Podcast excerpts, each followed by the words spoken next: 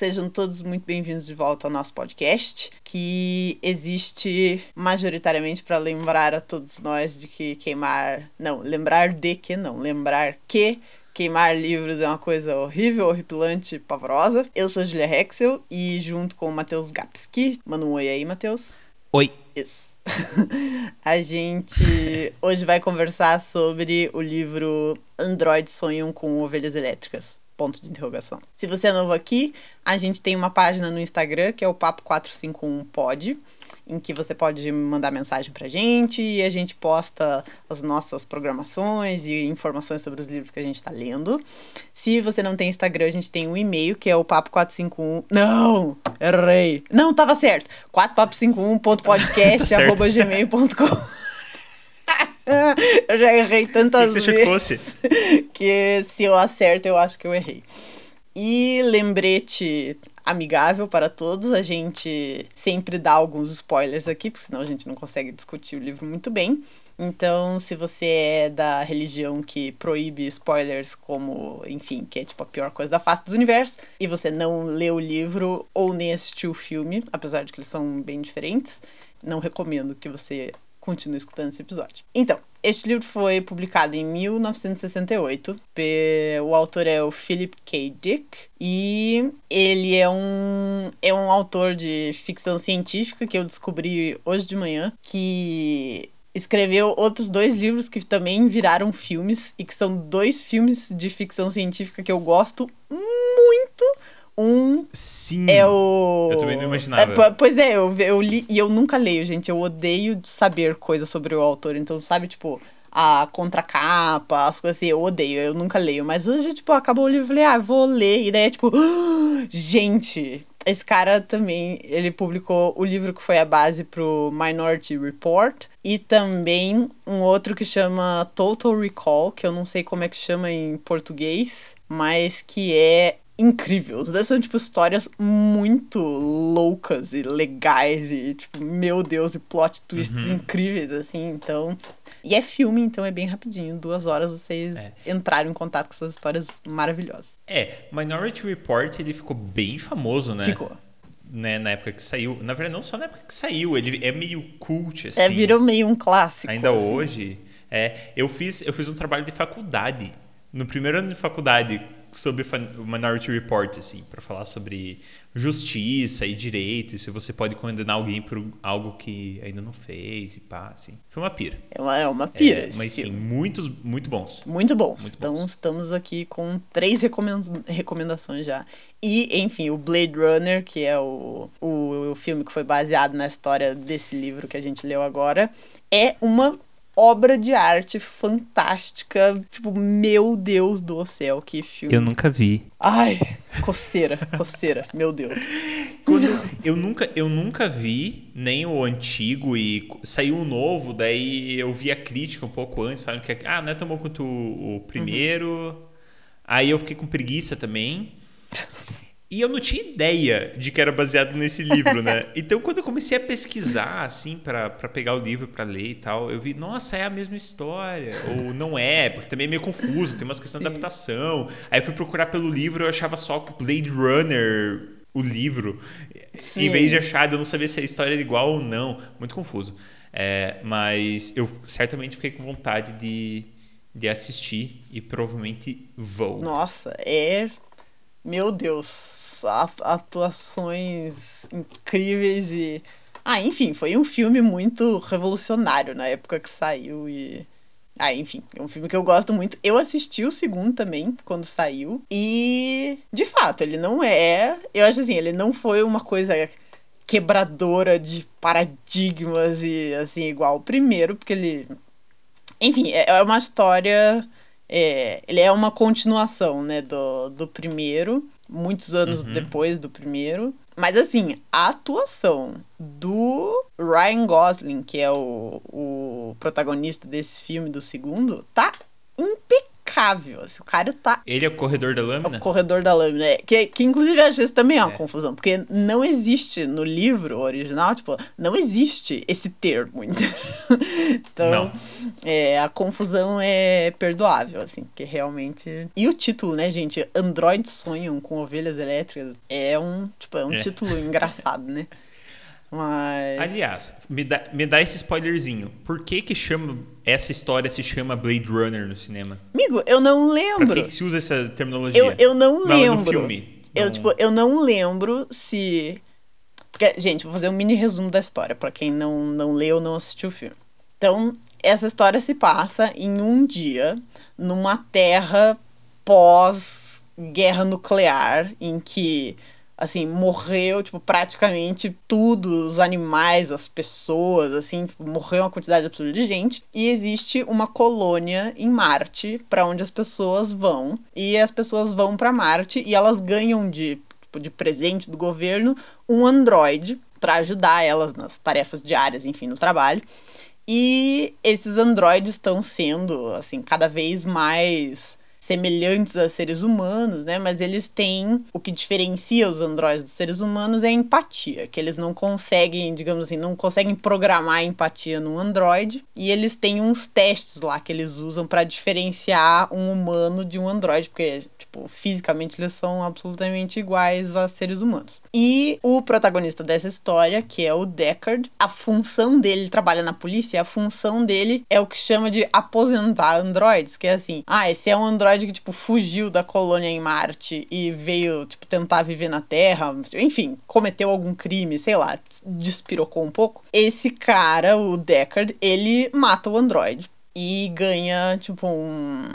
É, como é que chama isso? Uma recompensa extra. Uma recompensa. Ele é um caçador de recompensas. Isso, né? exato. E ele as, as, o que ele caça são sempre androides sei lá, como é que eu explico isso? Tipo, fugitivos, fugitivos revoltados, né? que, enfim, fugiram um pouco é. da programação deles. E esse livro, então, é a gente acompanhando um dia na vida desse cara em que ele precisa matar seis androides no mesmo dia. E são seis do tipo mais ultra mega desenvolvido, assim, são extremamente inteligentes e, assim, muito. Uhum. Assim, estão quase chegando, tipo, no, no ser humano, assim, de cérebro deles, tipo, o processamento deles é melhor, tipo, eles são mais inteligentes mas ainda falta alguma coisa. É. Tipo, ainda tem como eles... diferenciar, entendeu? E é, e é, mas eles, assim, eles estão cada vez mais simulando a empatia, Sim. a capacidade de ter empatia. Então, assim, os androides, e isso através de memórias falsas, uhum. né? Porque os, os androides, eles duram mais ou menos quatro anos uhum. De, de vida, até eles se degenerarem, porque eles são biológicos, né? Então não é um robô tipo com ligamentos assim. Ele, ele tem uma o corpo uma é, é biológico. Exato, é um corpo biológico, só que eles não conseguem reproduzir células. Isso é o que eles não conseguiram desvendar ainda. Uhum. Então por isso que os androides duram pouco tempo. Mas basicamente eles conseguem fazer essa simulação de uma de, de uma empatia, porque assim, não é porque eles são só racionais que eles agem como se fossem robôs, assim. Eles é, ainda têm moral, por exemplo, uma moral embutida dentro da programação.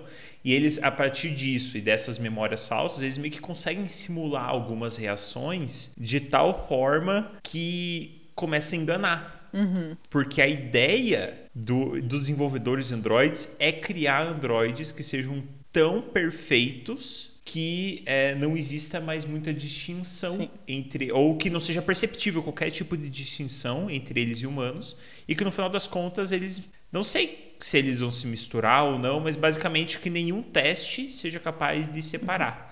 Mas nesse exato momento da história você tem dois tipos de testes, um que é um teste de empatia, que é capaz de diferenciar, e um outro tipo de teste que tem a ver com uma reação autônoma que não foi muito bem programada, que são capazes de fazer essa diferenciação. Sim. Então, é isso, acho assim, ba basicamente é essa história. Então a gente vai acompanhar esse cara indo atrás desses seis androides. E acho que é uma coisa importante, assim, esses androides mais novos, assim, tem alguns androides que não sabem que são androides, assim, eles são tão bem construídos e programados, né? Eu entendi isso, pelo menos. Tipo, Sim. ele, per, ele Sim. tem uma hora que alguém pergunta, mas tipo, ela sabe que ela é um que ela é um androide e o cara fala que ela não sabia. Ela descobriu quando o teste deu esse é, resultado. É, porque ela é é uma das personagens importantes dessa história. Ela é porque imagine assim, co, co, como, como que eu, Júlia, como que eu, Júlia, sei que eu sou um ser humano? Eu tenho memórias de quando eu era muito pequena, e tem fotos de quando eu nasci, e tem. Assim, tem, tem, tem é, é ter o passado que é o que me, me faz ter uma certa certeza né, de que eu, Júlia, não sou um robô, entendeu? Eu não sou uma, uma coisa programada que foi criada em determinado momento. É, né? tipo, nasci, tipo, tá, assim, eu fui criada numa fábrica ontem e agora eu tô aqui, né? E, mas como eles implantam memórias na cabeça dessas pessoas, é como se, tipo, se você nunca passa pelo teste ou nunca se pergunta esse tipo de coisa, passa, tipo, batido. É isso aí. Mas enfim, então a gente acompanha esse cara. Eu acho que uma das coisas importantes que tem nessa história, que tem muito no livro e que não aparece no filme, até onde eu consigo me lembrar, é que não tem mais praticamente animais no planeta. E aí os animais uhum. viram artigos de luxo, assim. Então você ter um gato em casa, você ter um, enfim, uma ovelha, um, alguma coisa. Então assim, as pessoas têm é, é... um avestruz, um cavalo, é assim, uma é uma coisa de status, entendeu? O você ter um animal e aí as pessoas que não e eles são carésimos, né? E se você não tem um animal vivo, você pode ter um animal robótico, que é falso e que é assim muito menos te dá muito menos status. Então assim tem as pessoas têm animais elétricos mas eles assim eles são praticamente perfeitos assim não, olhando você não distingue né? Então as pessoas não contam para os vizinhos que o bicho é elétrico sabe? Tem todo um, um jogo de aparências assim. Aparências. E as pessoas passam às vezes a vida inteira. Tipo eu nunca vi sei lá, nunca vi uma formiga, eu nunca vi um cachorro. Tipo, assim, você nunca vê. É muito. Assim, existem lojas, porque seria acho que equivalente das boutiques chiquérrimas, assim, sei lá, em Nova York, em que você são lojas de animais, assim. Então você tem animais em gaiolas enormes na vitrine. Todo mundo tem um negócio que é um. Como se fosse um, um, um catálogo, catálogo exato, de de animais e o preço e as espécies e as coisas. E todo mundo tem o catálogo. E assim. É a coisa mais importante, basicamente. É uma das é. coisas mais importantes. É assim: você trabalha para conseguir dinheiro e se você conseguir guardar qualquer dinheiro para além da tua sobrevivência, você deve usar isso para comprar e cuidar de um animal. É isso. Sim. Esse é o é objetivo. É, é isso que vai te tornar um ser humano moralmente decente e aceito na sociedade. Sim, é basicamente isso. E esse cara, o, o, o Deckard, ele tem uma ovelha que é elétrica no começo da história. E é uma coisa que causa um super conflito nele, porque ao mesmo tempo ele sabe que o negócio é elétrico, mas ele fala assim, mesmo sendo elétrico, eu, assim, eu cuido dele exatamente da mesma maneira. Eu dou comida, eu, assim, se ele ficar doente, né? Ele, tipo, ele vai pro veterinário barra mecânico, né? Escondido, porque assim, é, aí achei super engraçado. O uhum. serviço de, de mecânicos que consertam esses animais são disfarçados de hospitais veterinários. Que é tipo, para não. para ninguém descobrir que o seu bicho, na verdade, é mecânico. Então, ele tem uma ovelha elétrica. E tem essa relação ambígua, assim, porque ele fala: apesar de eu saber que ele é elétrico, eu me importo. E eu cuido dele como se ele fosse um bicho vivo, né?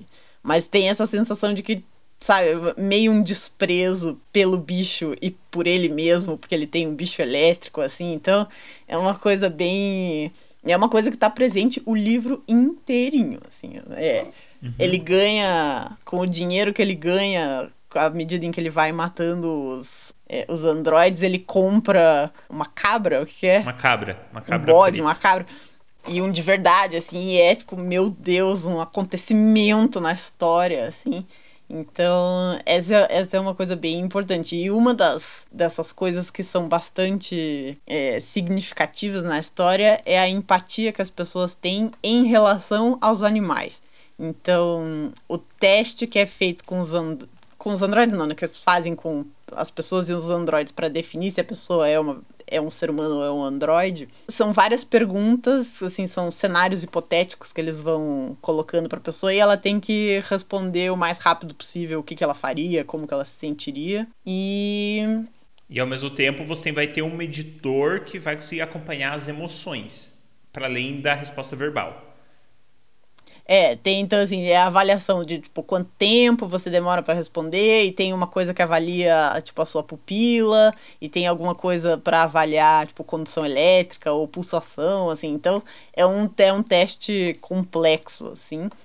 E mas praticamente todas as os cenários que são mostrados para as pessoas nesse teste têm a ver com animais. Então, é assim, ah, você tá numa festa e aparece uma pessoa com uma, tipo, uma jaqueta de couro legítimo. Aí ele, tipo, pede para você, né, enfim, como que você se sente, né? E a maior uhum. parte do, da resposta, das esperada, digamos assim, das pessoas é que elas fiquem horrorizadas e elas acham isso uma coisa terrível tal, porque, de novo, os animais foram quase todos à extinção, né? Então, essa é uma coisa bem, bem importante nessa história que é bem, bem interessante, né? A gente tá num mundo que é, tenta ser cada vez mais vegano, vegetariano.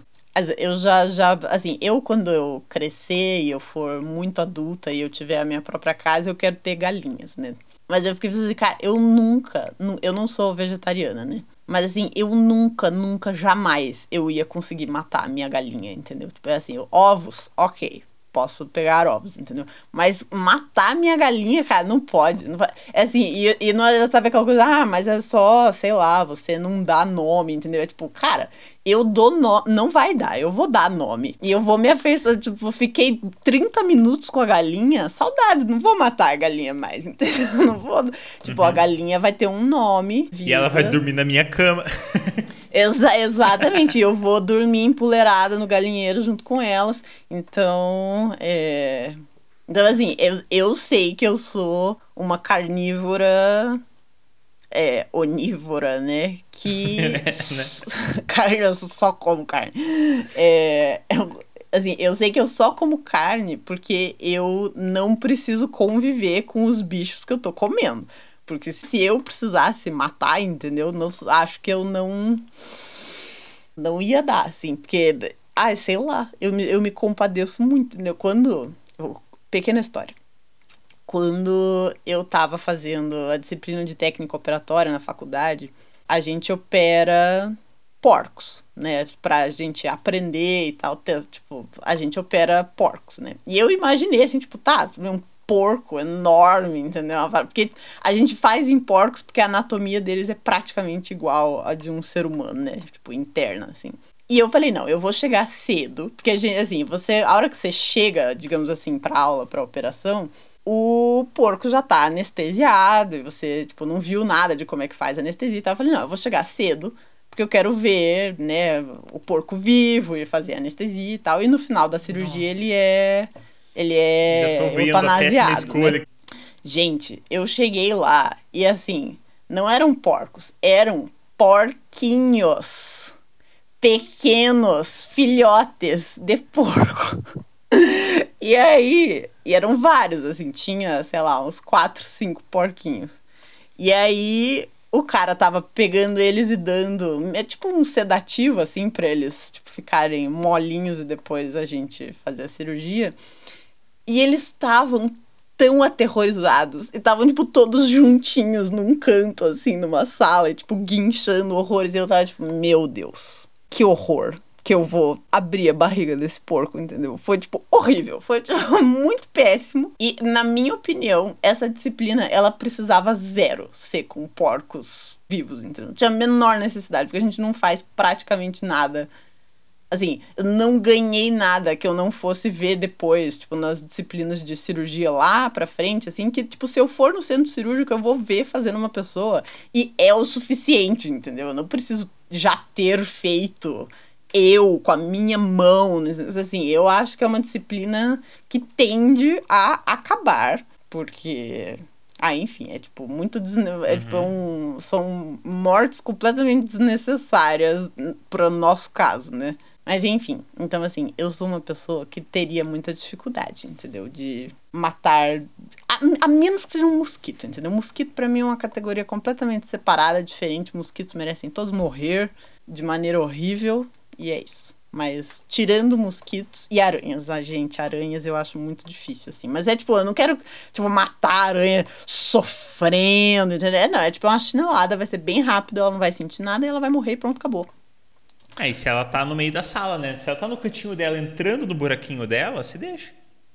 Ah, sim. É, tipo, é que, gente, eu moro no meio do mato, entendeu? Então, as, as aranhas é assim, é dia sim, dia não, eu bato as minhas cobertas e tem aranha marrom na minha cama, entendeu? Então, hum. é, então eu, eu mato aranha mesmo, é isso aí. Uhum. Tirando mosquitos e aranhas, eu, eu teria muita dificuldade de matar um bicho. Uhum.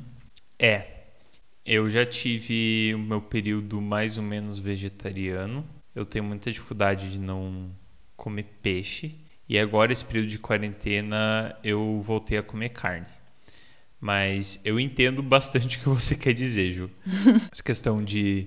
Eu, eu acho que assim, se todo mundo tivesse que matar o animal que vai comer, a gente já seria, tipo, uma sociedade vegetariana pelo menos vegetariana. Não sei se vegana, porque não necessariamente, algumas coisas não necessariamente envolvem sofrimento, mas talvez até vegana. Enfim, não quero entrar muito nesse assunto porque posso estar falando besteira. Porque aí, tipo, meu, se, se todo mundo tivesse que matar o bicho que vai comer, teria muito mais gente sendo vegana ou vegetariana. E isso seria suficiente para ostracizar quem come carne, entendeu? Falar, nossa, pessoa sem empatia, sem coração, será que é um androide? Entendeu? Nossa, a pessoa deve ser um androide para ela conseguir, entendeu? Porque. É, é que... Diga. Diga. É que na minha, na minha cabeça, o problema não é eu, se eu tiver que eu matar o bicho, não vou conseguir, entendeu? Mas assim, eu acho que você consumir produtos alimentares de origem animal Tipo, seria uma coisa muito mais tranquila se a gente não tivesse o sistema completamente absurdo que a gente tem, né? Então, assim, as galinhas que crescem, tipo, numa gaiola minúscula que elas nunca andam na vida delas, ou as vacas que ficam, tipo, elas têm filhote e elas não podem amamentar. Porque, enfim, fica tirando leite, passa o dia inteiro em pé com aquelas paradas presas nas. Enfim, é tipo, é muito é um sistema muito pouco é. empático, entendeu? Então, assim, eu acho, eu comeria uma galinha em paz, assim. Uma galinha que cresceu feliz na grama, comendo porcaria, entendeu? Comendo, tipo, as coisas das minhocas e as coisas. Tipo, comeria sem dó. Assim, se, não, se eu não tivesse que matar, se alguém matasse para mim, eu como a galinha. Tudo bem. Mas assim, comer os bichos do jeito que eles são criados, aí eu acho que é um sistema muito cruel. Muito cruel uhum. e. É. Enfim. Eu, acho é, é, não, eu não acho que o mundo precise ser. Eu acho que, assim, a gente precisa comer menos carne, porque se a gente não comer menos carne, o sistema continua tendo que ser esse industrial maluco, uhum. né? Mas eu não acho que precisa ser zero. Eu acho só que o sistema precisa ser melhor, assim, muito melhor. Mas, uhum. enfim, também não vou entrar muito porque não é na minha área e eu não entendo horrores disso. Tá. Voltando, Vamos voltar para o livro. Voltando para os Andes e para os humanos. É, Andy é o apelido do Android, tá? É tipo Andy Android. Ou Andy. Mas eu vou falar Andy, que eu li em português. Andy. Uhum. Andy um ponto que eu queria trazer, que eu achei bem interessante, é porque assim, eu, eu tenho um passado de gostar muito de distopias. Essa distopia eu não tinha lido. E eu percebo algumas diferenças bastante grandes entre é, esse livro e outras distopias que eu li. Porque, pegando, por exemplo, o Fahrenheit 451, ele propõe um universo e ele propõe a crítica ao universo dentro do próprio livro de forma bastante descarada.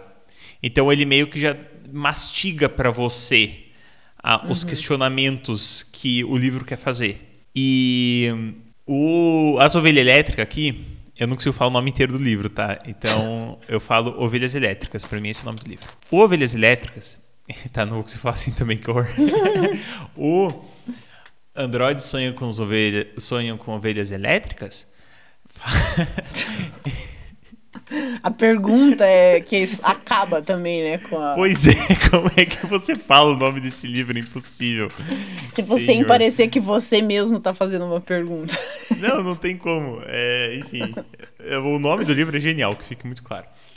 Enfim, toda. Existem diversas questões que essa distopia traz, como justamente essa questão da empatia. Os seres humanos, eles estão muito des descolados uns dos outros pela construção que a sociedade se deu porque aqueles que vão para Marte, eles ficam com o seu Android, até onde eu entendi, eles não têm uma sociedade super desenvolvida e que se relaciona de pessoas que se amam e se abraçam. Parece que é um negócio muito solitário. Sim. Quando as pessoas vão para Marte, elas ficam lá solitárias. Porque enfim, você teve uma guerra, muita muita gente morreu, muitas algumas escaparam, foram emigrar, outras ficaram na Terra na esperança de emigrar, mas não é uma sociedade curada de alguma forma. Não. É uma sociedade que cicatrizou e ainda está sendo um pus, assim. E cicatrizou uma cicatriz feia. Feia para burro, sabe? É isso. Então você tem a sociedade dessa forma e você tem algumas críticas dentro disso aí, justamente de. Porque hoje, se a gente olhar para nossa sociedade, que seria uma sociedade pré-distopia, parece que de alguma forma existe um norte mais ou menos bem delimitado para as pessoas dentro cada uma da sua cultura, do seu contexto, você tem um tipo de flecha apontada. Ó, você tem que fazer mais ou menos isso para você ser feliz, uhum. né? E não estou falando que isso vai resolver problemas de ordem psicológica, só que na sociedade meio que não tem. É, o, é tem o, assim, o que tem... você precisa de um animal. Você é precisa de um animal e você tem essa coisa toda do Mercer, que eu não entendi muito bem. Eu vou tentar explicar. Basicamente, você tem um aparelho que quando você se conecta nele, todas as pessoas que estão conectadas nesse aparelho no universo ou no mundo, acho que é, em Marte também, eu não sei se é só no planeta Terra, mas todas as pessoas que se conectam nesse aparelho ao mesmo momento, é como se elas se fundissem em pensamento, emoção, toda a sua integralidade de aspectos, pelo instante que você está usando esse aparelho. Então, as pessoas são muito solitárias nesse mundo e essa é a forma delas sentirem que fazem parte de um todo. E isso virou meio que uma religião. Meio que esse uhum. Mercer ele acaba sendo esse deus, essa figura divina que trouxe essa forma de você se sentir um com o todo, digamos assim. Uhum. Isso é muito é muito doido porque é alguma coisa muito descarada, muito construída, né? Uhum. Enfim, eu não sei porque eu tô falando disso. assim, lembrei. Então, assim, é, esse, esses são alguns aspectos que o livro traz e que ele não faz necessariamente uma crítica a isso, mas que proporciona reflexões para quem está lendo. E a maior crítica que o livro provavelmente faz é a distinção entre homem e máquina né, entre o que é um humano, o que é um androide, sobre esse aspecto da empatia, de que os androides hoje ainda não sentem empatia, mas os seres humanos já estão começando a desenvolver algum tipo de empatia por androides, uhum. o que até gerações de androides passadas, quando eles eram mais é, robozão, assim, não acontecia. Hoje isso já está acontecendo com maior facilidade. E aí a questão filosófica crucial que o livro exatamente não faz de forma descarada, não tem nenhum personagem se questionando isso e chegando a conclusões ou apontando para respostas. Mas o que fica para gente é onde está o limite. Uhum. Porque você no livro você parte do pressuposto de que Android é uma coisa ruim. Não é, desculpe, né, mal colocado. Android não é humano, Android é outra coisa e você partindo desse pressuposto, você tem que estar tá sempre desenvolvendo mecanismos para diferenciar. Independente do que o Android seja capaz de fazer ou não seja capaz de fazer, se você parte dessa postura moral, desse princípio de que Android não é humano, que ele é simplesmente algo criado para te servir, então você cria essa ponte, essa, esse abismo entre o ser humano e o Android. E aí eles podem vir a fazer praticamente as mesmas coisas, mas esse abismo existe entre ambos. E você sempre tem que criar testes para descobrir onde está esse abismo. Agora, se você chegar num ponto, e essa é uma preocupação que o livro traz um pouco, e aí a gente também reflete, em que você não consegue mais identificar esse abismo, esse abismo existe ou esse abismo não existe?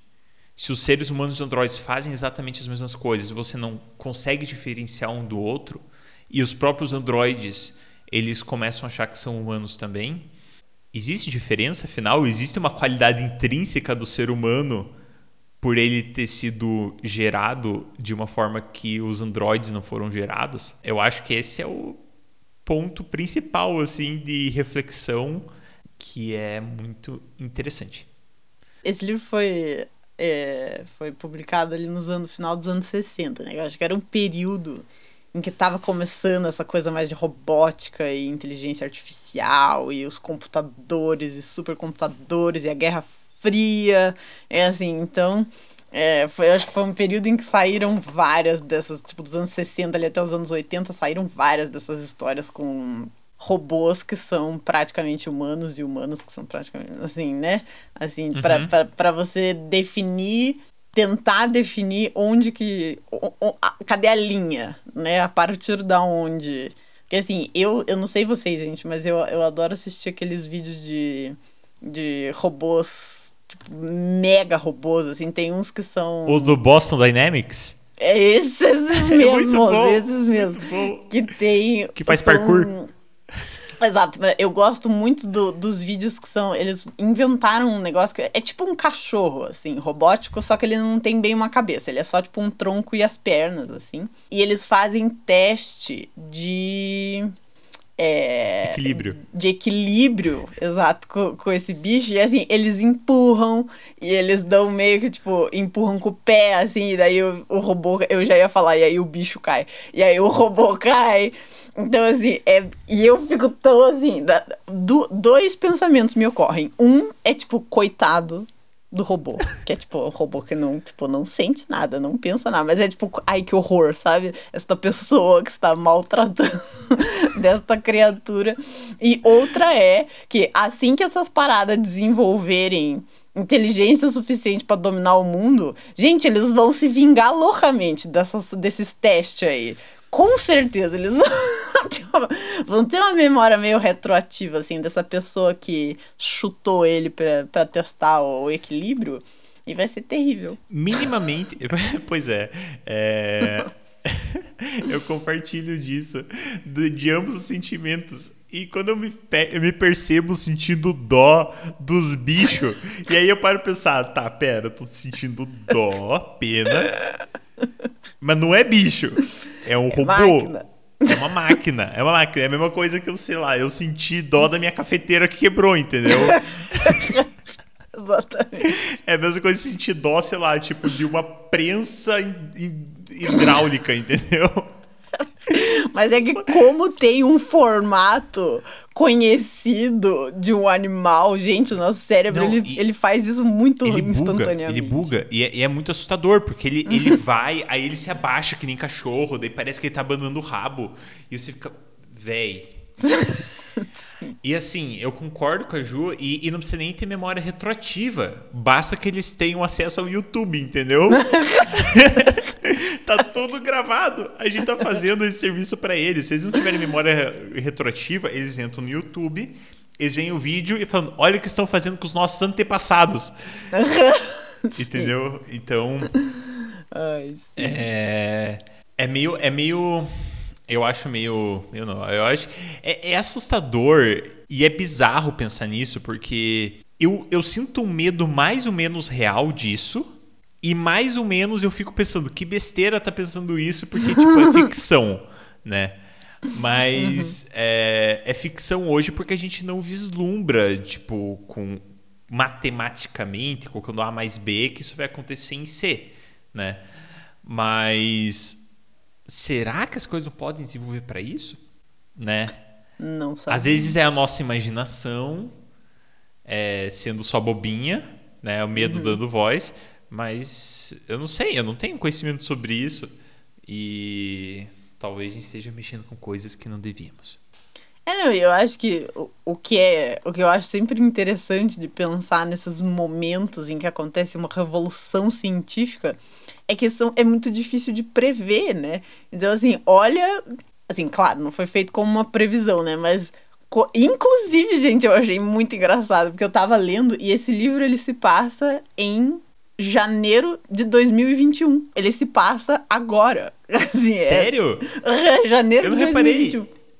Lá no Eita. começo, em algum momento, eles falam da data, assim, é janeiro de 2021, é tipo, agora. Então, assim, é, é meio, claro, é ficção científica, mas tem também um, um quê, assim, de previsão, entendeu? Assim, de pra onde que a gente. Onde, tipo, que já tem carros que voam e tem. É, enfim, androides super desenvolvidos e tal. Então, eu acho assim, a gente.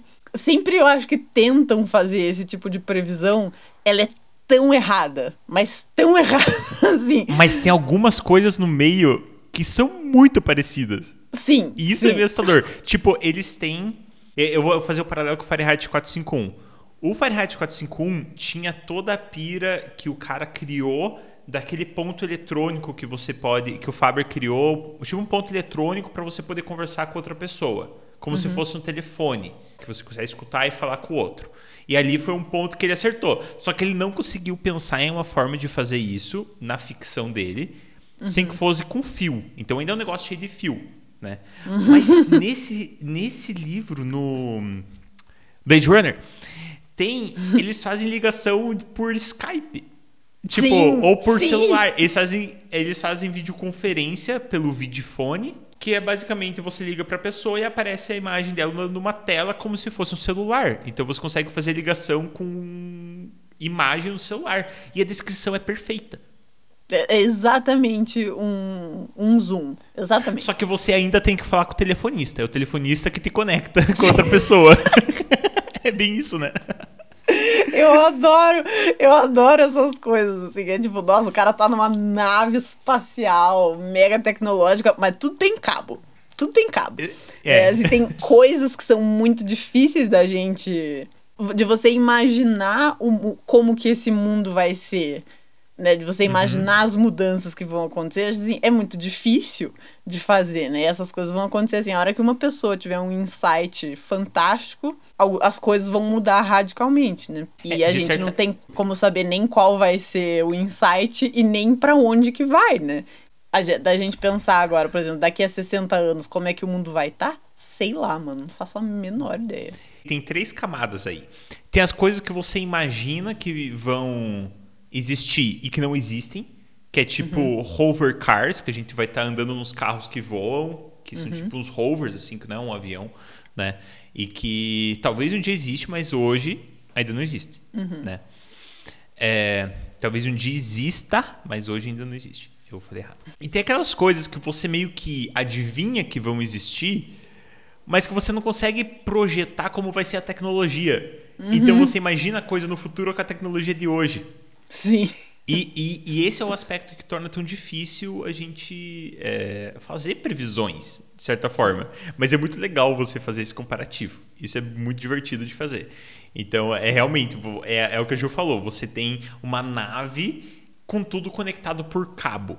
Porque é bem isso. Você tem a nave, que é, a gente conseguiu imaginar que vão existir naves, beleza. Mas a gente não consegue imaginar que vai existir uma tecnologia diferente capaz de fazer esse processo acontecerem sem que seja por cabos.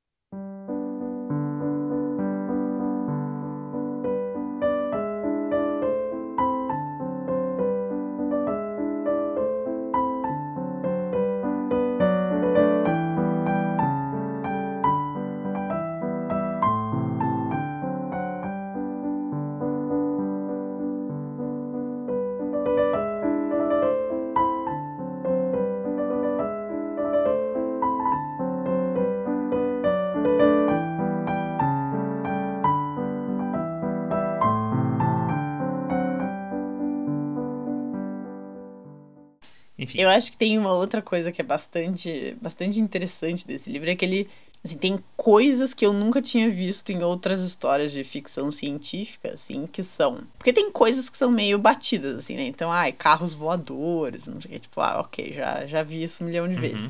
Mas tem duas coisas que eu acho que são super interessantes e inovadoras mesmo nesse livro, que são um as caixas de empatia, né, que o Matheus falou mais cedo de você se conectar com todas as pessoas, tipo outras pessoas do mundo e a ideia é um mundo pós guerra nuclear, que a gente não sabe entre quem, mas assim, eu imagino, tipo, Rússia e Estados Unidos, né? E você tem agora, tipo, Rússia e Estados Unidos que se dão bem. A minha sensação enquanto eu tava lendo esse negócio, porque a mulher do, do investigador, do Deckard, ela fala assim: a ideia disso aqui é assim, se eu tô muito feliz, eu entro na. me conecto nessa caixa que é para dividir a minha felicidade com os outros.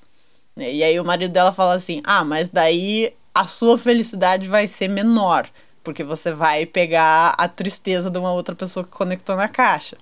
Aí, então é uma coisa um pouco socialista, assim, de, é, de você ter uma divisão igualitária e de você ter uma coisa equilibrada, digamos assim, sabe? De você um sentido comunitário de dividir as uhum. angústias e entre mil aspas assim tipo um socialismo emocional assim é, assim vai todo mundo ficar é. entre aspas mais ou menos igual na mesma faixa que é uma coisa bem esquisita né é uma ideia muito muito estranha de se fazer com sentimentos né e a outra coisa que eu achei muito maluca também que eles inventaram é um sintetizador de ânimo que assim, é como se você escolhesse no computador qual que vai ser o seu espírito nesse dia, entendeu? Então assim, ah, eu quero ficar muito feliz. E aí você digita lá um código e acho que aquilo, sei lá, injeta. Eu não sei exatamente como que funciona, não explica perfeitamente bem.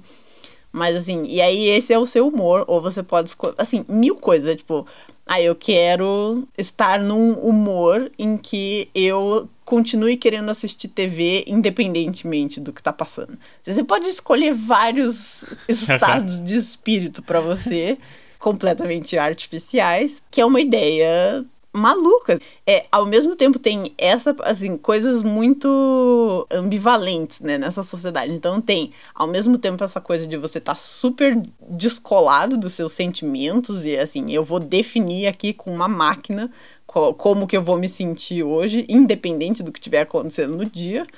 E ao mesmo tempo tem uma coisa de você se conectar com todas as pessoas e você dividir as angústias e sentir que tá junto e né? então assim é muito assim é uma sociedade com extremos emocionais né assim de entrar ou não entrar em contato com os seus sentimentos e os dos outros né então eu achei é. essas partes bem bem interessantes que ele criou para essa história é eu eu gostei bastante também dessas criações essa, esse negócio da caixa de empatia é muito doido, porque você divide as emoções e tudo mais, mas você também divide sensações e físicas, uhum. inclusive. E é meio como se você conecta com todas as pessoas e com esse cara, que é meio que uma divindade que se construiu, meio que. Não sei, que é esse tal de Mercer, né? Que foi o é o líder, a figura principal dessa religião, e você se conecta com ele. E aí, se eu entendi direito, de forma literal, é isso que acontece. Você se conecta com ele, ele está subindo um morro e, e, tem ventos muito fortes. Então, toda vez que ele toma uma pedrada, ele sai, tomou uma pedrada no braço todas as pessoas que estão usando esse equipamento nesse momento também tomam uma Sim. pedrada no braço. E aí elas saem do equipamento e tá sangrando o braço delas onde elas foram acertadas, assim. É muito bizarro, assim. Mas realmente é muito, muito, muito massa, assim. Foi uma ideia muito divertida. Eu acho que essa palavra é uma ideia muito divertida. Mesmo eu não entendo muito bem toda essa coisa da religião em volta do equipamento. Uhum. A pira do equipamento tá ali, das pessoas usarem, isso ter efeitos meio transcendentais é muito, muito massa. E o sintetizador de Animal, tipo, tem, uma, tem umas coisas lá que é, você tem um código para você. É, ah, eu não sei o que eu quero escolher. Então você tem um código que vai te dar um humor que você vai ter vontade tá, de uma escolher. pessoa muito decidida e vontade de escolher. Aí você vai e consegue escolher o que você quer. Você tem um humor que é estou muito animado para o meu dia de trabalho. Coisas mega específicas. muito específico, assim. Mas é bem isso. Aí você vai lá e você coloca esse humor antes de sair de casa, daí você sai de casa super, nossa, hoje eu vou fazer um excelente trabalho. Né? Enfim, tem de tudo. Tem humor para você ficar em seis horas de depressão. é... Enfim, você, você é um elfo livre Sim. para escolher como se sente. Sim. Assim, gente, ele é um livro que foi escrito nos anos 60. Então, assim, eu acho que a partir do momento em que você começa a prestar atenção em personagens mulheres em histórias, especialmente histórias escritas por homens, e como que elas são descritas e como que os homens são descritos em comparação às mulheres. Assim, a partir do momento que você começa a prestar atenção nessas coisas, você nunca mais consegue desver, sabe? Assim, você criou umas conexões no cérebro que são impossíveis de desfazer. Então, assim, eu dei um desconto pro autor, porque foi escrito nos anos 60, mas eu fiquei incomodada com as descrições das mulheres. Porque, assim, tem.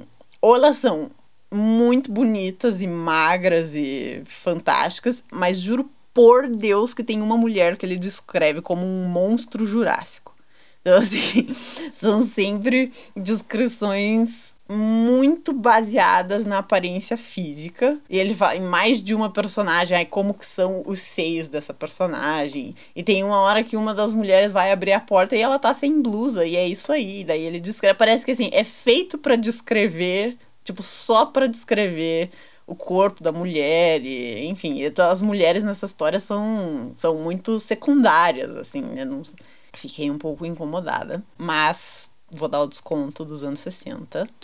Apesar disso, a história é muito bem escrita, mas muito, muito, muito, muito, muito bem escrita. O cara faz. Eu não sei se ficou. como é que ficou a tradução, mas assim, ó, a, a maneira de usar as palavras dele é muito interessante no, no, no livro e é, e é, um ritmo bom, assim, é um livro, não é um livro que você sofre uhum. para ler, sabe? É um livro que você tá, assim, eu já sabia a história, eu já tinha assistido o filme e ainda assim eu tava tipo lendo animada, assim, eu queria saber o que ia acontecer e a história é, é curta, né? Porque ela se passa em um dia e o livro tem 230 páginas, a minha edição. Então vai, uhum. vai rapidinho, assim.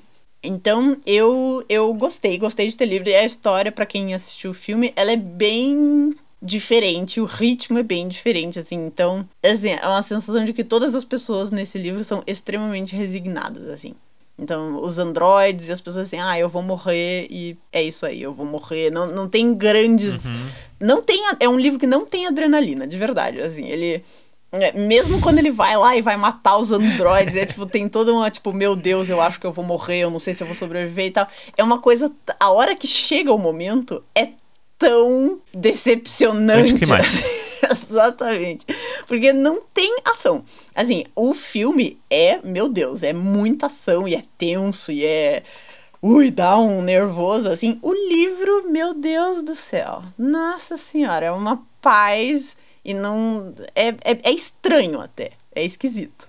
É, eu, eu tenho essa sensação de que ele escreve mal as cenas de ação.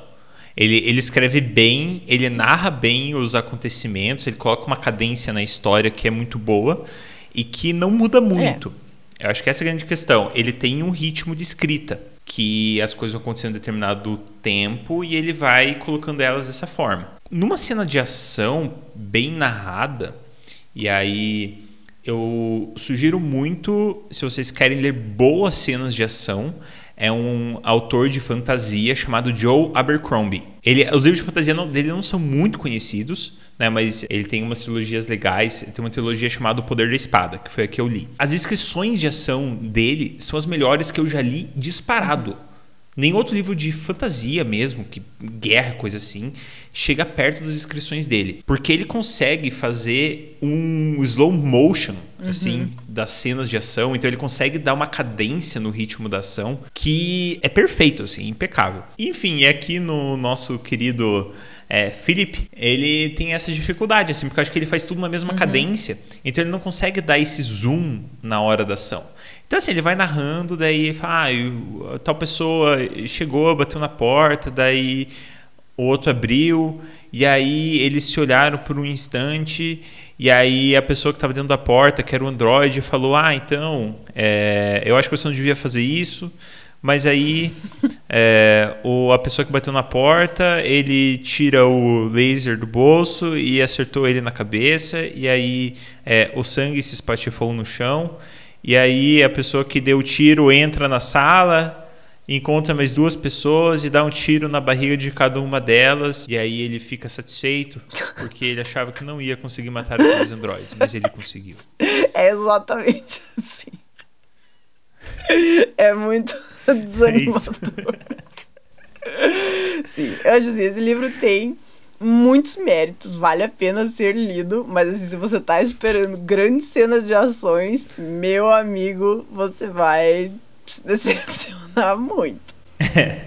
é bem paradão, assim, e você acha que a pessoa vai ficar nervosa e vai ficar, sei lá, entendeu? Eu não sei se é porque daí é, tipo, são pessoas numa sociedade muito desvinculada dos próprios sentimentos, assim, né? Não, não sei exatamente. Ou se é só o cara escreve muito mal as cenas de ações, porque elas são horríveis. Assim. E tem um, uhum. um, uma preparação, assim, que você acha, tipo, nossa, essa cena vai ser tensa e vai ser. Ui, nossa, tô chegando no fim do livro, e aí é tipo, Exato. meu Deus do céu, que horror. Mas vale a pena ler. Vale a pena de verdade. Eu, eu gostei. Gostei da leitura, assim, achei que foi. E gostei de descobrir que ele escreveu mais dois livros de filmes que. Tipo, e assim, aí eu não sei se os dois livros são incríveis ou se fizeram uma uhum. adaptação, tipo, muito mais ativa e não sei o que pro cinema, porque eu só li, eu só assisti os outros dois filmes que eu amei. Né? Então, se foi no mesmo. E que são filmes de ação, são. né? Então, se, se foi no mesmo, o mesmo esquema do, do desse livro pro Blade Runner, eu acho que os livros devem ser mais paradões mesmo do que os filmes. Mas. Uhum. Então acho que é isso, minha gente. Espero que é. vocês tenham gostado desse episódio. Foi o último do tema é, livros que se passam em um dia. E a partir de agora vamos fazer mudanças drásticas e radicais nesse podcast. Vamos perguntar para vocês algumas coisas lá no Instagram para quem está seguindo a gente. E é isso, meu povo. Obrigada e até a próxima. Meu povo, como diz a Ju, agradeço bastante pela, pela audiência. E é isso aí. Tamo junto. Eu não sei o que eu tô falando. Deixa eu. Depois se tira isso aqui, você, você faz direito, ou você deixa. Assim. Enfim. É, meu povo, como diz a Ju, agradeço também a audiência de vocês. Tamo junto. E nos vemos no próximo episódio com novidades já em vista. Tchau e benção. Tchau e benção.